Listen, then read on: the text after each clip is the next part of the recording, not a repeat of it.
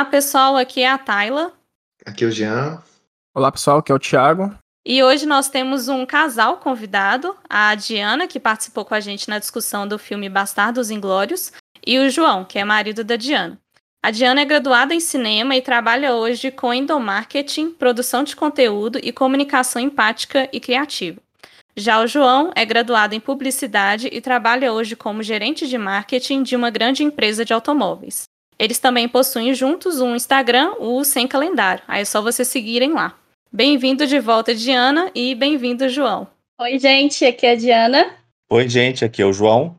E esse é o episódio 47 do Logopatia na sétima arte.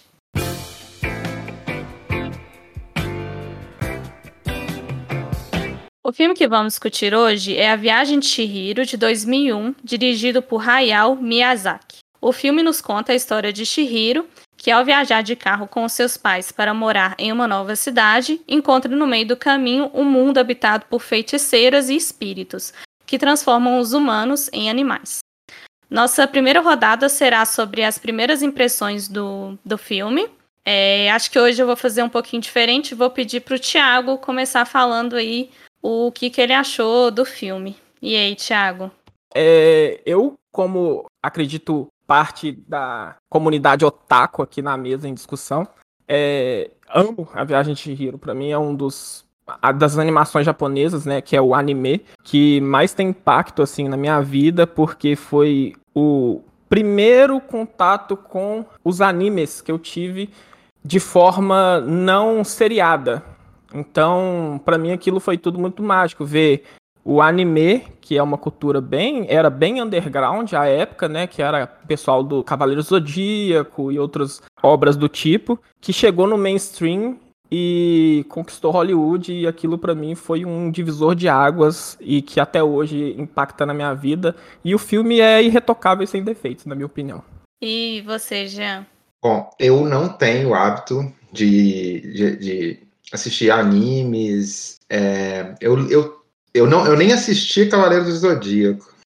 Eu lembro, fazer uma confissão, que eu lembro que o, na época que fazia bastante sucesso, meus amigos assistiam Cavaleiros do Zodíaco, eles ficavam conversando sobre, e eu assistia o seriado Anos Incríveis. Só eu, e eu não tinha nem que conversar com eles. Bom, mas do filme do A Viagem de Chihiro, eu gostei bastante. É, é, um filme bem difícil. Ele tem uma série de informações ali que são muito re, é, relativas à cultura japonesa, à cultura asiática. Tem, umas, tem, um, tem elementos simbólicos ali bem, bem profundos que eu eu fiquei com as pernas tremendo assim de para comentar alguma coisa. Acho que eu não tenho tanto para dizer é, sobre alguns aspectos do, do filme, os aspectos mais profundos, né, os, os, mais simbólicos, mas eu acho que eu peguei alguns elementos ali do, do, do, filme que são bem interessantes, inclusive na hora se assim, me fez uma eu, eu, guardei um pouco de relação com Alice no País das Maravilhas, né? Ele tem um, um quê disso. Mas eu gostei bastante. Eu saí assim depois de ter terminado de assistir bem satisfeito com o resultado e com a história, com a narrativa bem diferente. É, eu também li isso, Jean, que muitas pessoas associaram o filme a Alice nos Países Maravilhas, tem o Mágico de Oz também, né? Porque conta a história ali de uma, uma menina, uma criança, ficando perdido no mundo desconhecido, né? É, é um filme que eu já tinha assistido antes, eu assisti pela segunda vez, tinha algumas coisas que eu não lembrava ali muito, o final também eu não lembrava como é que era. É, gosto muito do, do filme. Concordo com o Jean, eu acho que se a gente quiser explorar, tem muito, muitas, muitos símbolos ali, muitas, muita subjetividade, né? Muita coisa que, se a gente for parar para pensar um pouco, dá para tirar algumas ideias do, do filme que são bem interessantes. E eu vi também na internet que tem várias interpretações do filme, né? Igual o, o Sem Rosto, Sem Face, que tem algumas traduções que ficam sem rosto e outras ficam sem face. Mas ele é uma das dos personagens ali que eu vi muitas opiniões na internet do que, que ele representa, quem que é ele, que eu acho que é até um assunto interessante aqui para a gente poder trazer hoje. É, também não tenho muito costume de assistir esses filmes, né? Mas gostei bastante e acho que a nossa discussão aqui hoje vai ser bem rica de, de conteúdo. E aí eu vou abrir para a Diana e o João, vou deixar aí para vocês decidirem quem quer falar primeiro. Quais foram as suas primeiras impressões aí do, do filme? Eu gostei muito do filme, eu achei um filme bem, bem interessante assim, um traço muito diferente do que eu costumo é, assistir, porque eu sou Disney raiz, né? É, é um, um, embate aí muito forte. Não conheci o estúdio Glib, é, fui conhecer através da Diana, que conhece mais a área de cinema aí. Sou fã de, de Cavaleiros Zodíaco, Dragon Ball, né? Esses animes mais, mais porradaria, né? E, e o filme A Viagem de Chihiro, é, assim, tem, tem, tem muita questão ali de complexa. Não acho que é um filme para criança, né? Tem, tem muita subjetividade, tem, tem muito detalhe ali que precisa uhum. é, de um psique ali para poder entender o que, que o, o diretor quer falar. E no final das contas, eu acho que o filme é bom, assim. É, eu sou, assim, acho que a, a mais parcial aqui presente, que eu sou fã de carteirinha de tudo que o estúdio Ghibli faz. É, sou apaixonada com a viagem de Chihiro, foi meu primeiro contato com o estúdio. É, vi, como sempre, por causa do Oscar, na época que ele foi indicado ao Oscar e ganhou, uma das poucas vezes que conseguiu desbancar Disney e Pixar. E eu sou apaixonada, eu acho os traços incrivelmente belos. É uma obra que você, além de você sentir, é uma obra para você apreciar. Como tudo que o estúdio Ghibli faz né? Reforço aqui as palavras do João e do Jean, no sentido de que é, é um filme extremamente complexo, é um, é um filme profundo, tem nuances da cultura japonesa, como em todas as obras do Estúdio Ghibli. Eles sempre trazem alguma coisa da cultura deles, o que eu acho isso muito belo. Eles fazem questão de sempre trazer a cultura deles em tudo que eles fazem. E muitas, muitas coisas a gente realmente perde, né? A gente pesquisa na internet, a gente dá uma olhada e tudo, mas a gente não consegue compreender a, a grandeza de toda a obra. E, e né, compartilha aí da opinião do Thiago, que para mim é um filme sem defeitos. Eu acho que é, assim, é uma das obras-primas do cinema que todo mundo poderia assistir pelo menos uma vez para ter esse prazer, para viajar junto e crescer junto com a personagem, que ela se desenvolve de uma maneira que para mim também é me toca. Eu consigo criar uma conexão muito forte com a personagem. Sim, e, e aí trazendo uma primeira curiosidade que eu li na internet, que o diretor, né, o Miyazaki, ele começou a produzir, ele escreveu, né, o, parece que ele não escreve roteiros, né, ele faz o, os quadrados e vai desenhando e vai montando a história. E ele foi criando a história da viagem de Chihiro ao longo que o filme foi sendo produzido, né? Então, quando começaram a desenvolver o filme, não tinha o final ainda definido. Ele vai produzindo à medida que ele vai fazendo o filme. E achei isso muito interessante. Ele fala que o filme se, se faz sozinho, ele só coloca no, no papel, né? E eu achei isso muito interessante. É, eu acho que a nossa discussão hoje a gente pode fazer um pouquinho seguindo mesmo como que o filme é, acontece, né? E aí a primeira cena ali de impacto que a gente tem, e aí eu queria saber a interpretação de vocês, é dos pais. Quando eles estão ali, eles entram, né, no, no, no túnel, aí o pai acha que é algum parque de diversão que foi abandonado, e aí é engraçado e com certeza proposital, porque na hora que a mãe fala, hum, a gente devia ter pegado algum lanchinho aqui para poder fazer, e aí na hora o pai já fala, nossa, que cheiro de comida né? Que coincidência. É, e aí eles sobem e encontram aquela, aquela fartura, né? Aquela ceia ali diante deles e começam a comer. A Shihiro ela fica um pouquinho com, preocupada, com medo do que, que vai acontecer e ela prefere não comer. E aí, quando vai ver, os pais se transformaram em porcos, né?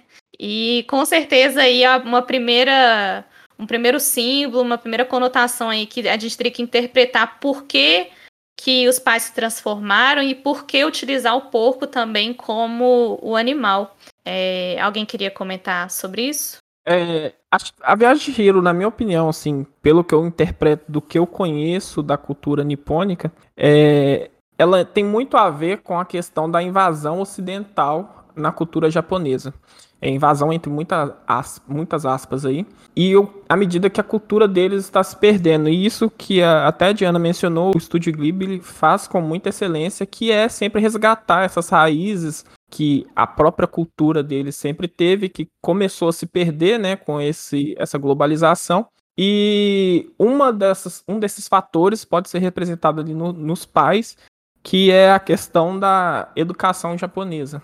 É, eles são extremamente educados, você não entra na casa das pessoas com seus calçados da rua para não levar sujeira da rua para dentro da sua casa. É, o alimento é uma coisa, é um hábito sagrado para eles, tanto que antes de comer qualquer alimento, eles agradecem, né, com o itadakimasu.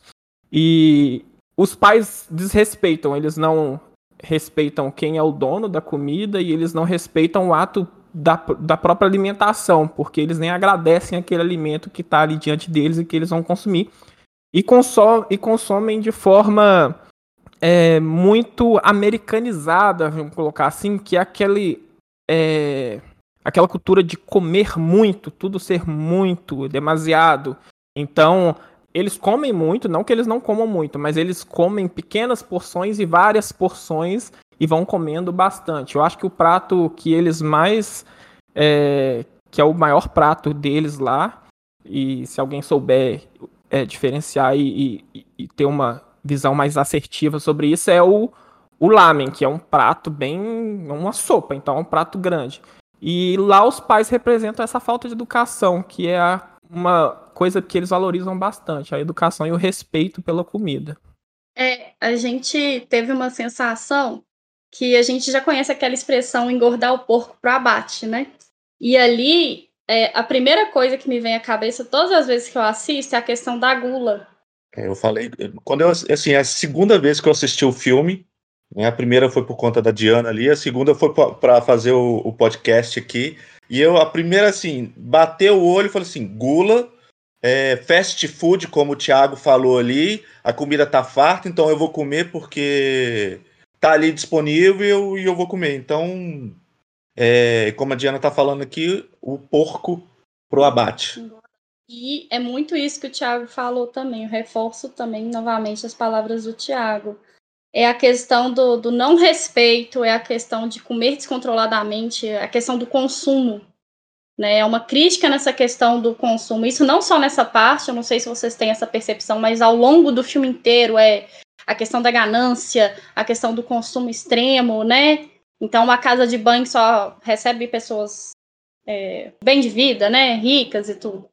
E eu acho que aquele, aquele, inicio, aquele início já é tipo assim: olha, vocês não são daqui, vocês não deveriam estar aqui, então vocês foram gananciosos, de alguma forma vocês estão sendo punidos. E o porco tem muitas conotações, assim, a gente pode fazer referência, eu vou viajar aqui, tá, gente? Mas uma coisa que eu viajei foi na questão do Revolução dos Bichos.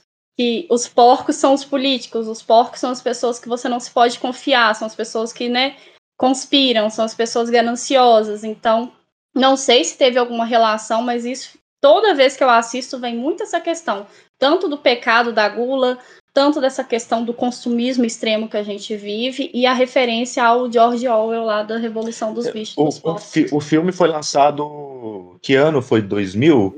2001. 2000, né? Eu não sei, tá? Vou chutar aqui. Mas em 2001 era o ano do porco? Ou não, não tem nada a ver? Não sei, tá? Fica aí a, a curiosidade aí pro público poder pesquisar.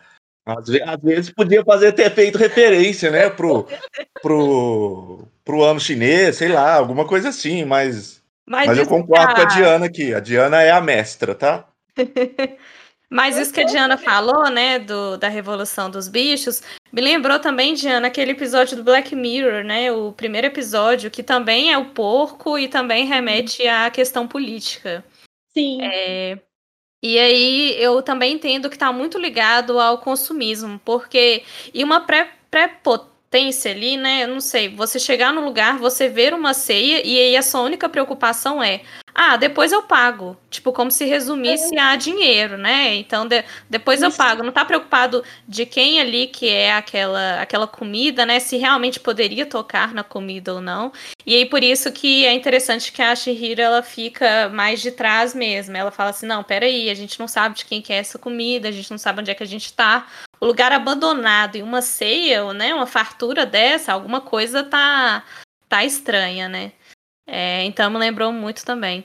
Outra coisa também é que ali, tipo assim, o único adulto que toma um certo, uma, uma certa preocupação, um certo cuidado é a própria Chihiro, né? Em todo o filme, o único adulto é a própria Chihiro. Né? Porque assim, o cara, os pais são crianças que estão com fome, vou meter a mão, vou comer tudo, vou me esbaldar e pronto. Né? Então, assim, faltou um pouquinho de educação ali por parte deles. É, respondendo o João, também tive essa curiosidade sobre o, o calendário horóscopo chinês, é, japonês, no caso, né? E eu fui procurar. Eu não, eu não, eu não tenho tanto conhecimento nem de horóscopo é, do nosso horóscopo, né, oriental, que dirá do, dos outros. Mas é, eu cheguei a ver que eu acho que 2001, no Japão, no horóscopo japonês, eu acho que era serpente. Então eu acho que essa eu, eu também fui assim querendo casar essa, essa interpretação, mas eu dei com, com os burros na água nessa.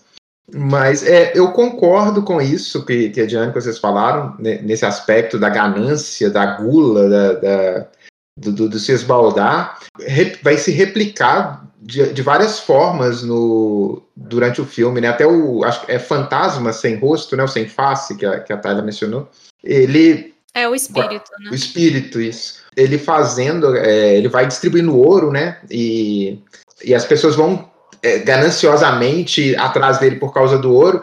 E até que a única que, que recusa, porque ela está com outras questões mais emergenciais, é, é a Shihiro que aí é o que o, o, João menciona também, que é a questão que ela, como ela se porta nesses dois momentos cruciais do filme, e, e dá até para a gente contrastar com a menina, a criancinha que está no banco de trás do carro, choramingando porque está indo mudar de cidade, não queria mudar, e esse processo de, de amadurecimento que ela que, que já ali na recusa do, do, do alimento, que a gente pod poderia até interpretar um alimento é, de oferenda, talvez, assim, eventualmente um, um alimento que está ali disposto, é, à disposição não dos humanos, mas de entidades espirituais, transcendentes e tal, que os pais da, da Shihiro se, se lança, lançam em cima, comem é, desembestadamente, enfim.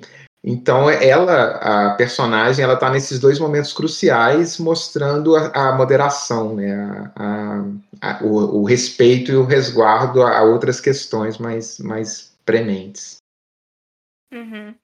E então aproveitar a fala do, do Jean, que começou a falar um pouquinho da Shihiro, e da fala inicial da Diana também, do desenvolvimento da personagem ao longo do filme. E aí eu ia pedir, Diana, para você falar um pouquinho mais do porquê que você acha que tem esse amadurecimento da, da Shihiro, se tem algum ponto ali que você acha que foi é, crucial para poder mostrar que ela se amadureceu, ou se realmente ao longo do filme, a cada etapa, a gente foi vendo ali uma personagem mais confiante, é, mais madura, porque nas primeiras cenas ela, ela fica meio impactada, depois ela começa a chorar muito, mas depois ela vai, entra, né, tra trabalha, tem, cria ali os objetivos dela. Então você acha que esse amadurecimento ele foi é, ao longo do filme ou teve alguma cena ali que, que a gente conseguiu perceber que era uma, uma nova Shihiro, vamos dizer assim? Então, tem duas partes. Eu acho que é sim um, uma questão que vai ao longo das mais de duas horas, que para uma animação também é um tempo relativamente longo, a gente não está acostumado. Ela vai evoluindo, ela deixa de ser a menina chorando, no, o Jean que comentou, estava chorando, dando né, piti dentro do carro porque não queria sair, não queria mudar de casa e tudo. Aí com os pais, ela assume essa postura primeiro de negar a comida em sinal de respeito, mas muito por medo também. Eu não sei que comida é essa, não sei o que está acontecendo. E aí ela passa por aquele momento de desespero, tipo assim, meu Deus, estou no mundo, estou sumindo, não sei o que está acontecendo. E aí ela começa a trabalhar, ela começa a se relacionar com as pessoas, ela começa a entender como que aquele mundo funciona. E ela começa a entender também que não adianta ficar chorando sentada num lado, porque as coisas não vão mudar. Então, né, é uma evolução aos poucos. Mas assim, na minha percepção, isso é uma coisa bem pessoal minha mesmo. É no momento em que ela pega, vou devolver o selo para Zeniba. Se eu não devolver esse selo, porque ela poderia ter só salvado o amigo e deixado quieto, né? O amigo, assim, a gente ainda é outra questão, porque tem um, um amor muito verdadeiro ali entre os dois, né? Mas assim, eu entendo que foi aquelas pontas de virada, olha. Não, não vou me preocupar com mais nada. Eu não importo. Eu preciso me preocupar com o outro aqui agora. Ela entende que ela não é o centro do universo. Ela entende que outras, outros seres também têm seus problemas, têm suas necessidades. Né? E ali se segue uma, uma sequência de, de atividades, tanto com o filho da, da Yubaba, né, aquele neném, tanto que como que ela se refere às pessoas, não, eu vou lá resolver então a questão do sem rosto. Uma calma. Que eu tenho certeza que no início do, do filme ela não teria aquela calma. Ela foi muito calma, a inteligência emocional ali brilhou, né? Então, assim, foi lá, olha, não tá certo, o que você tá fazendo tá errado, né? E ele entende. Por quê? Não era na parte do, da brinca, né, do grito de brigar ela começou a agir de uma forma ali que ela entendeu, ela não é importante, ela precisa resolver os problemas, e ali, para mim, foi o ponto. Ela, ela, ela vai escalando, né? Criança, adolescente, pré-adolescente, adulto, idosa, né? É. Ela vai, ela vai, ela vai evoluindo ali no, no em é. toda a história. E eu achei bem interessante essa evolução dela, assim, é por isso que eu falei, a gente cria conexão porque a gente entende que a gente está aqui para realmente é, aprender com cada situação da nossa vida. Né? A gente precisa ir tirando esses aprendizados. E o Miyazaki traz isso de uma forma muito bonita com a Chihiro, né? De uma forma muito simples, de uma forma muito humilde, nas pequenas coisas, no cuidar, no dar um banho, gente, que é coisa mais humilde, um ato mais servil do que você dar banho em outra pessoa. Então ela vai sabendo que aquilo, né, que, que realmente existe um, outro viés, que a vida dela não é só os amiguinhos na escola dela, né? Então, na minha percepção, foi o ponto lá dela salvar o Raco e devolver o selo para Zeniba. Uhum. E é interessante que ela vai amadurecendo, né? Mas ela não perde aquela inocência infantil, porque ela é muito bondosa, ela é muito gentil ali com as pessoas e em nenhum momento é, por exemplo, quando né, o Sem Face vai oferecer dinheiro para ela, ela aceita porque ela não vê ele muito útil para ela. Quando é dado o serviço para ela dar banho naquele, naquele espírito nojento, todo cheio de lama, que ninguém quer dar, ela vai lá e dá o banho nele. Ele precisa de mais água, ela vai, tipo, vou, vou jogar mais água nele. Ela encontra, né, uma coisa ali presa. Não, a gente tem que ajudar a tirar. Então, todo momento ela é, tem a bondade ali dela. E também muito com o Sem Face, que virou aquele monstro, né? Ele foi engolindo ali as, os espíritos na, na casa de banho. E mesmo assim, depois que ele vomita tudo, ela só fala: Ah, você quer vir comigo? Tipo, então, então vem. E eu falei assim, gente, como assim? Menina doida. Mas ela não deixa em nenhum momento, né, de, dessa gentileza dela. E, e é muito bacana, porque acho que com certeza foi intencional, né? Ela tá ali em volta de um, um mundo é, cheio de consumismo, de, de ganância, de né, o, o, capitalismo também, porque é a dona da casa de banho também quer o tempo todo dinheiro, é, agradar os mais ricos, né? Igual a Diana falou. É, então ela está rodeada de todas essas influências externas que seriam ruins, mas isso não não bate nela, né? Ela só continua sendo mesmo quem ela é. E ela consegue sair de lá mantendo, sendo mesmo ela como, como ela começou, né? Um pouco mais madura, mas com os mesmos princípios. Então isso é muito bacana mesmo. É, Jean, Thiago, vocês querem falar alguma coisa? É, a, a personagem da Chihiro, ela. Eu acho que ela representa muito o, é aquela questão que eu havia comentado no início, da identidade nipônica, identidade do japonês. E ela é essa representação. Inclusive, essa questão identitária, ela não, não é nem subliminar, ela é uma mensagem do filme. Não esqueça a sua identidade, né? Não esqueça seu nome, porque senão você perde a sua essência e você deixa de, de ser quem você é. E, e ela é, é a personificação dessa questão de raiz, de manter as raízes e como elas são importantes para o seu desenvolvimento. Porque afinal são as raízes da Chihiro que fazem com que ela tome as decisões, né, que ela tem que tomar as decisões corretas e possa prosseguir na jornada dela ali, né, sem uma questão que, que eu não, ela não tem ela tem medo no início, mas ela vai perdendo esse medo, entendeu? E eu acho que isso é muito em função das raízes dela, da força que ela tem. E esses signos estão espalhados ali pelo, pelo filme, em várias figuras. É, à medida que nós fomos comentando, eu vou falar de outros signos aqui, mas para mim a Shihiro é a questão da identidade japonesa, a identidade nipônica e manter-se firme às suas raízes e que elas vão te dar o suporte necessário para você prosseguir na sua jornada, assim. É, essa questão da identidade, talvez ela é, é usa como contraponto o Haku, né? Que, que esqueceu quem ele era. E ao que me parece, ele, se eu bem entendi essa parte, ele é uma espécie de espírito do rio, né? É, ele na, na a, a, figura dele, ele é aquele, é aquele dragão, né? Ele seria o espírito do rio. Então ele, ao, pelo, vocês que, que conhecem mais, talvez me corrijam, ao que me parece ali, é, há uma perda dessa identidade dele, que é uma, uma, ainda mais ancestral e mais raiz na cultura japonesa do que ela, que entre aspas, é uma humana. Então, assim, ele, ele tá ali, se, ele, ele, já, ele já se perdeu e ela tem que tentar não se perder. É, é só para poder complementar, é porque a Yubaba, que é a dona lá da, da casa do, do banho, ela rouba o nome das pessoas. E aí o nome é muito ligado à identidade. Isso. Então, por isso que ele fala, né? Ela vai mudar o seu nome, mas não esquece o seu nome original. E ele fala com ela que ele já esqueceu o nome dele. Aí por isso que quando ela lembra dele e fala do Rio, que ele consegue identificar de novo a identidade dele.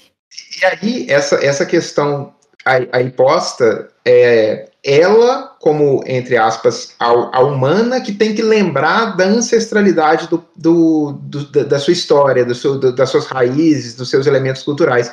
Eu acho que esse link dela para da, da Shihiro pro Haku e do Haku para Shihiro é muito interessante nesse aspecto de, de é, identidade e existência existe aquele que tem uma identidade e tal, e se e perder essa identidade é deixar de existir.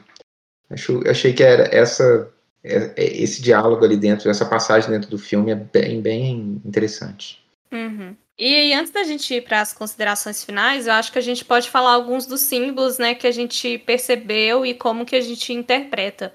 O que eu queria falar é, é o sem face, que assim, eu confesso que eu terminei o filme sem entender direito o que, que ele era, qual que era o papel dele ali, né? Se ele estava afim mesmo de ajudar a Shihiro, se ele ficou encantado por ela por alguma outra outro é, é por alguma outra coisa, né? E aí as interpretações que eu achei na internet foram interessantes, que realmente as pessoas não, não têm assim um, um ponto ideal do que, que realmente ele é, né? Ah, os dois, as duas interpretações que eu achei na internet uma foi que ele absorve a vontade daqueles que estão ao redor. Então, por exemplo, é, ele pegou ali o grãozinho de areia, né? Spoiler, porque pensa que é ouro, mas na verdade era só areia.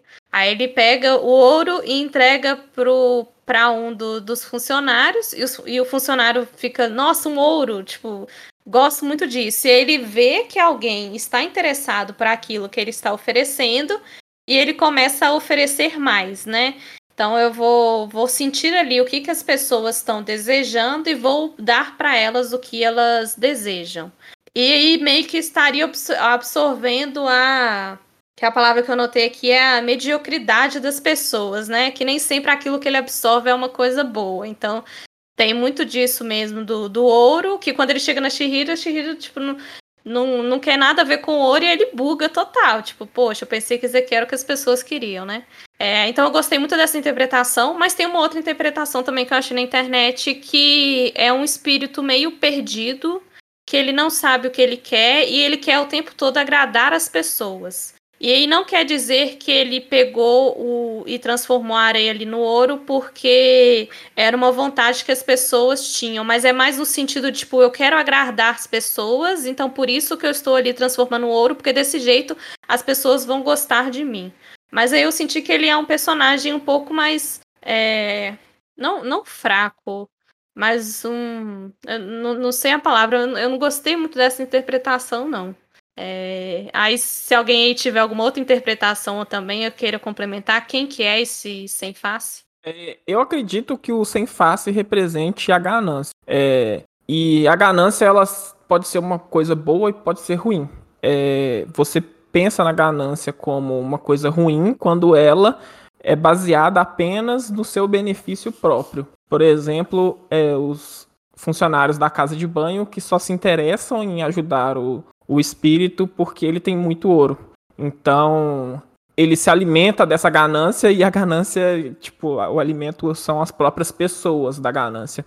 E a Shihiro, ela é uma menina que tem um, um, uma certa ganância, mas a ganância dela é aquela ganância que não é a ganância ruim. Ela, tipo, ela ajudou o espírito porque queria ajudar, mas ela tinha a, a, a sua gana, né, a sua vontade de sair daquele mundo. Então, o objetivo dela ali é tentar ajudar o máximo de pessoas possíveis, para até porque para ela não ficar presa ali por nenhum nenhum, nenhum outro uma, uma outra razão, né, vamos colocar assim. E, e, o único objetivo dela é sair dali. Ela não tem interesses financeiros nem nada. O objetivo dela é voltar pro, pro seu mundo, para sua pro seu lugar, para sua raiz. Então, ela tem essa vontade que não tem nada a ver com a ganância financeira, que é o que o pessoal tem, e, e eles não dão nada em troca, tanto que ela dá o que ela dá em troca para ele é só deixar a porta aberta, a janela aberta lá para ele poder entrar na hora que ele tivesse vontade. Ela nem quer saber se ele realmente vai ou não entrar, ela deixa a porta aberta e fala: se você quiser entrar, você entra. Então, é, ela não tem essa ganância ruim ali naquele momento. É, essa última interpretação que a Tayla trouxe de um espírito perdido foi como eu entendi também. Não cheguei a pesquisar, tá, gente, sobre o sem rosto na internet, mas é muito uma sensação. É, eu entendo ele como milhares de pessoas que estejam perdidas e que às vezes precisa só de uma gentileza, né? Porque o tempo inteiro, não sei, assim, né? É muito uma visão minha. A partir do momento que a Chihiro é gentil com ele, que é uma coisa que falta, pelo menos ali naquele universo da casa de banho, estava em falta gentilezas, porque aí o Baba só queria o dinheiro dos clientes, só queriam pessoas ricas dentro da casa. Então ela é gentil com ele, ele começa a buscar artifícios para atrair a Chihiro para ele. Acaba que ele atrai todo mundo da casa de banho, menos a Chihiro. Né? Então, assim, por quê? Ele achou que ela, assim como os outros, estavam nessa questão da ganância que o Tiago trouxe, de querer o dinheiro, de querer, né, é, todos os cuidados. E é interessante o contraponto, que é quando a Chihiro vai falar com ele na maior calma do mundo que ele tá fazendo coisa errada, é que ele oferece a comida, ele oferece o dinheiro, ela, não, não é isso, né? É, é mais ou menos assim, não é isso que é, que é importante, não é isso que, faz, que vai fazer você ganhar minha confiança. E no final acaba, igual a Tayla falou, dela sendo louca, depois do bicho ter comido a casa inteira e vomitado a casa inteira, ela ainda fala: Você quer vir comigo? Pode vir. Então, assim, é, é, é aquele olhar, tipo assim, poxa, ele errou, mas ele só queria alguém, né? Ele queria uma, uma companhia. E, e, isso eu acho, essa, isso é a coisa que mais me atrai na Chihiro. E o Haku também, ele tem esse, ele, ele é atraído, as pessoas são atraídas para Chihiro dessa forma, né? Eu acho isso muito legal. Tanto que também uma das primeiras cenas, assim, é um cliente da casa de banho que vê o, o risco da Chihiro não conseguir ver a Yubaba, ele esconde ela. Ele é atraído por ela de alguma forma. Ela tem essa, essa, esse poder de atração né? Então, assim, é, é muito, muito esse olhar, né? É, agora, só mudando um pouquinho o foco, um, um dos personagens que me deixam muito, me, me atrai muita atenção é o bebê da Yubaba, né? Que ele é um bebê extremamente mimado. Eu não entendo, assim, também não entendi por que, que ele é gigante. eu não, não, não sei o motivo de, do neném ser gigante. E como que a transformação dele num ratinho mostra para ele um mundo diferente, um mundo de aventuras, um mundo de, é, de realmente um mundo de descobertas, que ele pode sair, ele não vai ser contaminado por N germes, né? E eu gostei muito desse simbolismo, da, muito da questão da paternidade, que a gente tem esse, né? A gente, eu falo que eu nem tenho filho, mas assim, os pais normalmente é, não estou no meu lugar de fala, mas a gente vê essa super proteção de tentar bloquear o filho do, das questões do mundo, né? E talvez a gente precisa ter essa abertura, abrir, mostrar os, o, o mundo para os filhos. Eu queria falar do Raco, mas aí eu vou ficar 40 horas falando, então eu preferi mudar, tá, gente? Porque senão. Mas tem então, isso mesmo, né? O, o bebê fala com a Shihiro que se ele sair, ele ia ficar doente, ele não podia sair, né? Então tem essa super proteção mesmo. Isso. É, tem alguns outros signos ali no filme que eu gostaria só de falar superficialmente, que eu identifiquei, que representam muito da cultura japonesa, que é o senhor Kamaji e os seus ajudantes, né, que são as fuligens, que uhum. o senhor Kamaji é aquele homem que quer que trabalha, né, que representa muito da indústria, eu acho, da indústria japonesa, que é aquele trabalho intenso, tanto que ele tem seis braços, né, é, para poder desempenhar suas atividades, e os operários ali, que são fuligens, são é, operários que, né, são pessoas pequenas, vamos colocar assim essa analogia, que fazem serviços muito desgastantes é, em tempo quase integral, e isso eu acho que re, é, remete muito é, a, a eles, assim, à questão econômica, porque lá você usa o seu trabalho como a sua proteção. E ali no filme, o que vai proteger a Shihiro, e é o que o Haku fala com ela, que a primeira coisa que ela tem que fazer é arrumar um emprego. Então ela precisa arrumar um emprego para se proteger, porque senão aí o Baba vai é, pegar ela e vai acontecer alguma coisa com ela. E algumas outras representações, por exemplo, a ao envelhecimento sadio que eles têm, vamos colocar assim, que eles envelhecem muito bem, que está representado ali na figura da Yubaba, que é uma senhora muito idosa, você percebe isso, mas que tem que tá todo vapor, trabalhando em todos os cantos, ela onde precisa, ela tá indo, ela vai com muita agilidade, tanto que ele sempre que ela vai se locomover, ela nunca se locomove devagar, ela corre, ela é sempre muito ágil. Ela é aquela senhora esperta, que é a imagem que você vê em muitas obras japonesas, que você vê é, os idosos praticando seus esportes, suas atividades físicas, é muito da cultura japonesa, da cultura nipônica, você envelhecer bem e ter uma, um, uma boa velhice.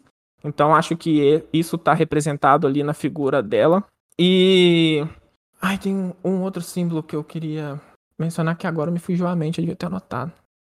Nesse meio tempo eu vou aproveitar. Tem uhum. o, do, o do Espírito da Lama, que eu confesso também que eu não tinha entendido quando eu assisti o filme, eu só entendi depois quando eu fui ler. Que teve aquele preconceito, né, dele entrar todo sujo, fedorento, ninguém querer atender. E aí, do nada, ele tira uma bicicleta e aí sai aquele monte de, de, de, de coisas, né, de bagulhos ali.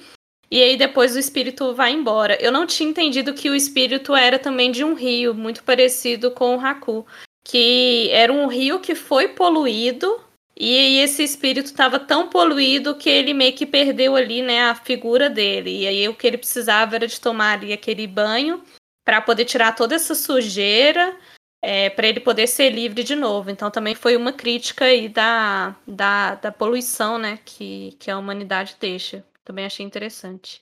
E um outro símbolo que tem é a, a figura dos próprios espíritos da água, que são dragões serpentes. E por eles escolherem essa, esse design do personagem ser uma serpente, um dragão serpente, por causa do movimento tortuoso que ele faz, é bem para representar ali assim que a vida não é um caminho reto, você desvia, você vai fazendo zigue-zagues ali, passando por obstáculos, e seguindo esses caminhos tortuosos que a vida tem.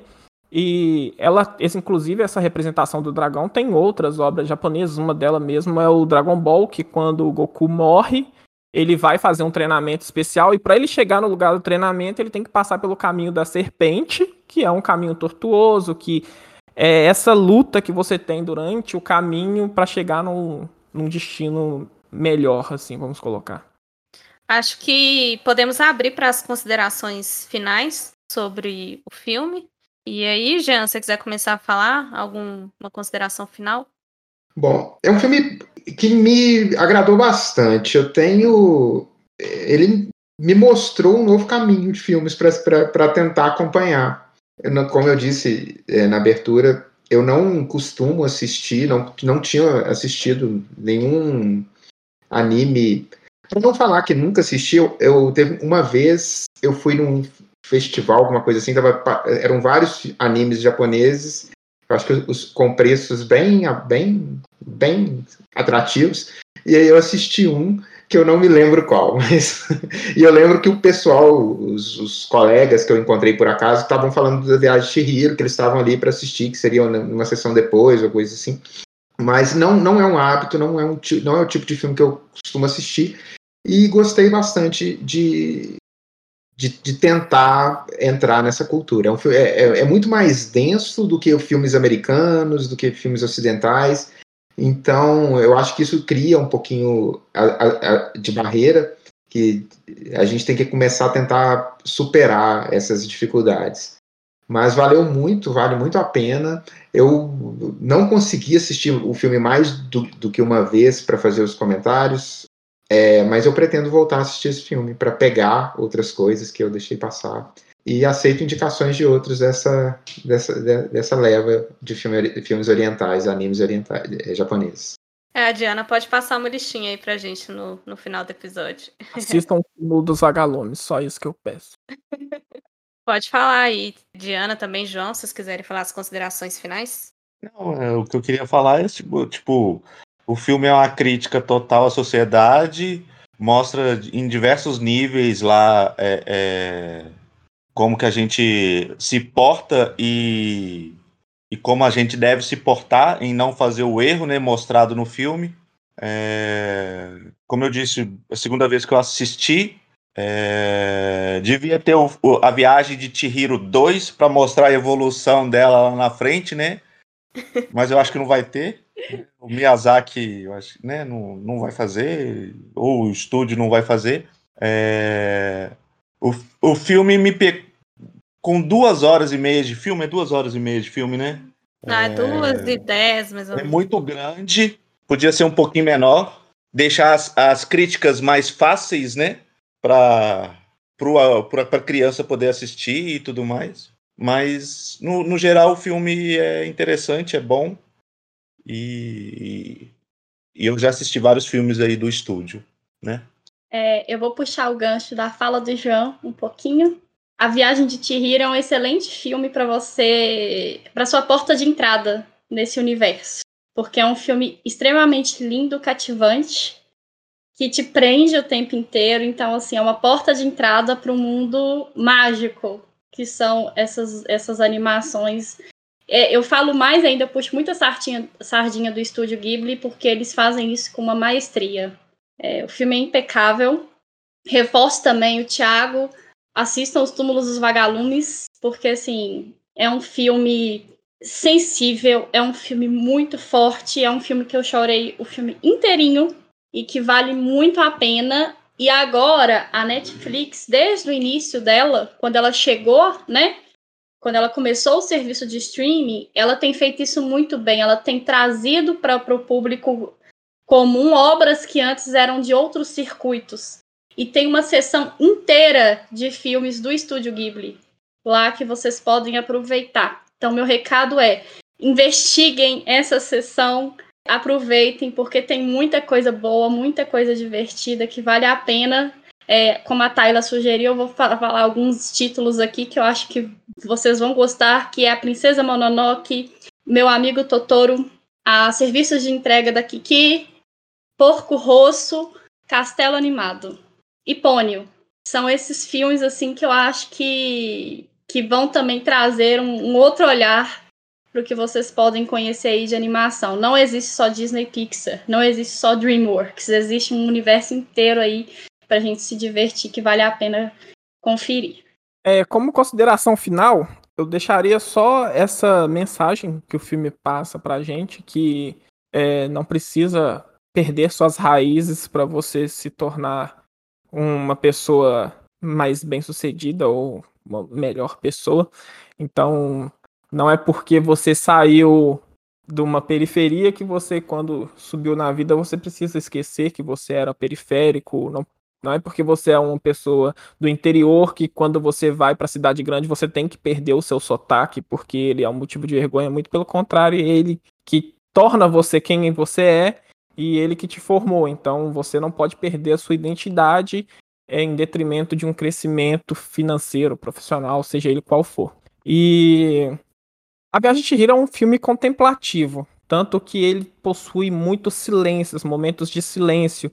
Então, não é um filme para você assistir em qualquer momento. É, eu acho que você tem que escolher um bom momento, de preferência, ainda mais em casa, se possível, com fones de ouvido que abafem sons externos, para você se concentrar no filme e, e, ficar mais imerso na obra, porque ele tem esses pequenos momentos de contemplação, momentos que são quadros literalmente pintados, que você tá ali para contemplar e só observar e absorver. Então, a animação japonesa não é uma animação fácil, porque ela lida com temas muito sérios do, da sociedade japonesa e do mundo mesmo. É, tem um, um, anime que eu assisti, eles são 13 episódios, episódios de 20 e poucos minutos, que chama Arjuna, que é um, um anime que fala sobre consciência ambiental, então assim, é bem interessante se alguém tiver a oportunidade de assistir. E, se possível, sempre consumam a obra no idioma original, porque muito se perde com a dublagem. E a dublagem japonesa de animações é uma coisa assim que é incrível, porque os atores, se você assistir um making off de uma dublagem deles, eles estão atuando sozinhos em um, um, um estúdio de som e fazendo feições como os personagens estão fazendo, eles estão vivendo o personagem na dublagem. Então, assim, você assistir dublado em outro idioma, você perde dessa qualidade do que faz parte da animação japonesa. E é, é o que a Diana falou. Existem outras animações além de DreamWorks, Pixar e Disney, que se você abrir o seu leque, sua, seu, seu ampliar seu ori, horizonte, né, você vai absorver e vai consumir obras que são maravilhosas, que tratam sobre temas é, muito importantes. O Túmulo dos Vagalumes, é, assistam, não vou dar spoiler, porque qualquer coisa que eu falar aqui vai ser um spoiler, mas assistam com um lenço do lado e absorvam, assistam mais, não é porque o, o otaku, como eu falei, já foi muito mal visto, né? Mas as animações orientais, elas são muito densas, elas não são para qualquer pessoa. Então você tem que se concentrar porque ela trata de, elas tratam de temas que machucam. Guerras, é, existem representações nas animações deles que fazem é, alusões a questões históricas, Hiroshima e Nagasaki, as dia D, vários é, tem várias é, situações históricas que eles colocam nas animações que olhos desatentos não percebem, que aí você entende por que, que a animação japonesa é algo que é muito banhado a sangue, eles não têm esse pudor de mostrar sangue, de mostrar violência, porque é algo que eles acostumaram com isso e é isso que os tornou resilientes, a capacidade que eles têm de se levantar e prosseguir é incrível e sempre as animações deles tratam sobre resiliência, porque a base da cultura deles é resistir. Então, consumam mais animações japonesas. Essa é a mensagem final. É... Bom, acho que nem tem mais o que falar. Acho que Diana, Thiago, Jean e João aí já, já falaram tudo. É, realmente não é um filme para crianças. Talvez seria até interessante uma criança assistir, acho que mais por causa da idade de Shihiro, né? Ela tem ali 10 anos que realmente é uma idade meio conflituosa pra gente. A gente deixa de ser criança, né? Os 10 já vai para casa decimal, então, tipo, uau, eu quero muito ser adulto, mas a gente ao mesmo tempo não tem muita consciência do que é ser adulto, né? Então, é interessante essa, esse amadurecimento que ela tem. Então, talvez uma criança assistindo, ela não ia interpretar tudo do jeito que a gente interpretou, mas seria um filme interessante. As duas horas realmente complica, não é toda criança ali que vai conseguir ficar atenta duas horas de direto, né? Mas é um filme muito bom, com muitas reflexões, e realmente a gente tem que explorar aí mais um pouquinho esse mundo aí do, do estúdio Ghibli. Então é isso. É, a gente vai partir agora para o nosso quiz. E aí todos estão convidados a participar. É, eu trouxe uma fala de um filme bem curta.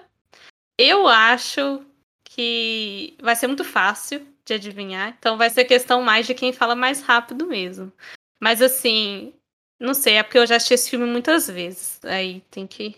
Deixar o microfone, já que é, é rapidez de gatilho aqui, eu deixar o meu microfone já. O o Jean tá com pontuação pertinho da Rayane, ele tá querendo alcançar ela, por isso que ele tá nesse desespero.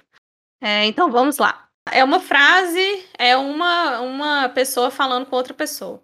E aí ele fala: Salvou nossas vidas, somos eternamente gratos. Todo filme, Puxado, hein? Salvou nossas vidas, somos eternamente gratos. Ah, não, gente. Sério? É pior que eu já ouvi. Todo filme tem essa frase, todo filme no final. Tipo. É americano? Eu consigo pensar em cinco filmes aqui. É um desenho animado. hum, Hum, salvou, Salvou nossas- nossas Na hora, que, na hora que a Tayla der a resposta, a gente vai falar assim, nossa, era óbvio. Quer ver? Eu tenho certeza. Ah, isso pra mim tá com muito cara de ser Toy Story. É Toy Story. Ah, é o ZTzinho.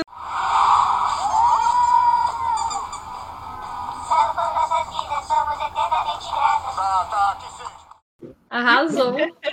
Eu nunca assisti Toy Story. Aí, né? Aí a cara do Jean. Toy Story não tem nada a ver com brinquedos. Olha aí, é, pense bem nisso. Jean, você nunca assistiu Toy Story 3, Jean? Pelo amor de Deus. Você nunca entrou em desespero numa fornalha. Eu, eu fui Não, assistir não isso Matrix. não. Eu fui assistir Matrix semana passada, gente. Eu tô atrasado. A Matrix foi, foi, foi demais pra mim. Matrix foi, foi o ápice. Ai, Toy Story é meu filme de, de paixão mesmo. É, mas então é isso, pessoal. Gostaria de agradecer a participação do, do Jean, do, do Thiago, nosso convidado mais que especial.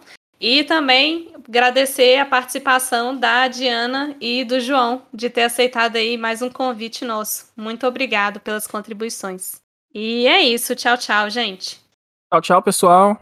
Tchau, pessoal. Beijo. Tchau, fica com Deus. Tchau, gente. Até a próxima. Se você gostou do episódio de hoje, clique no link da descrição e acesse nossas redes sociais, Facebook, Instagram, com a divulgação de outros episódios, com discussões parecidas como essa e algumas curiosidades da sétima arte. Também temos um site com análises escritas, caso você prefira, de outros filmes que também assistimos. Fique livre para deixar comentários e ou sugestões sobre o nosso trabalho. Valeu e nos vemos na próxima!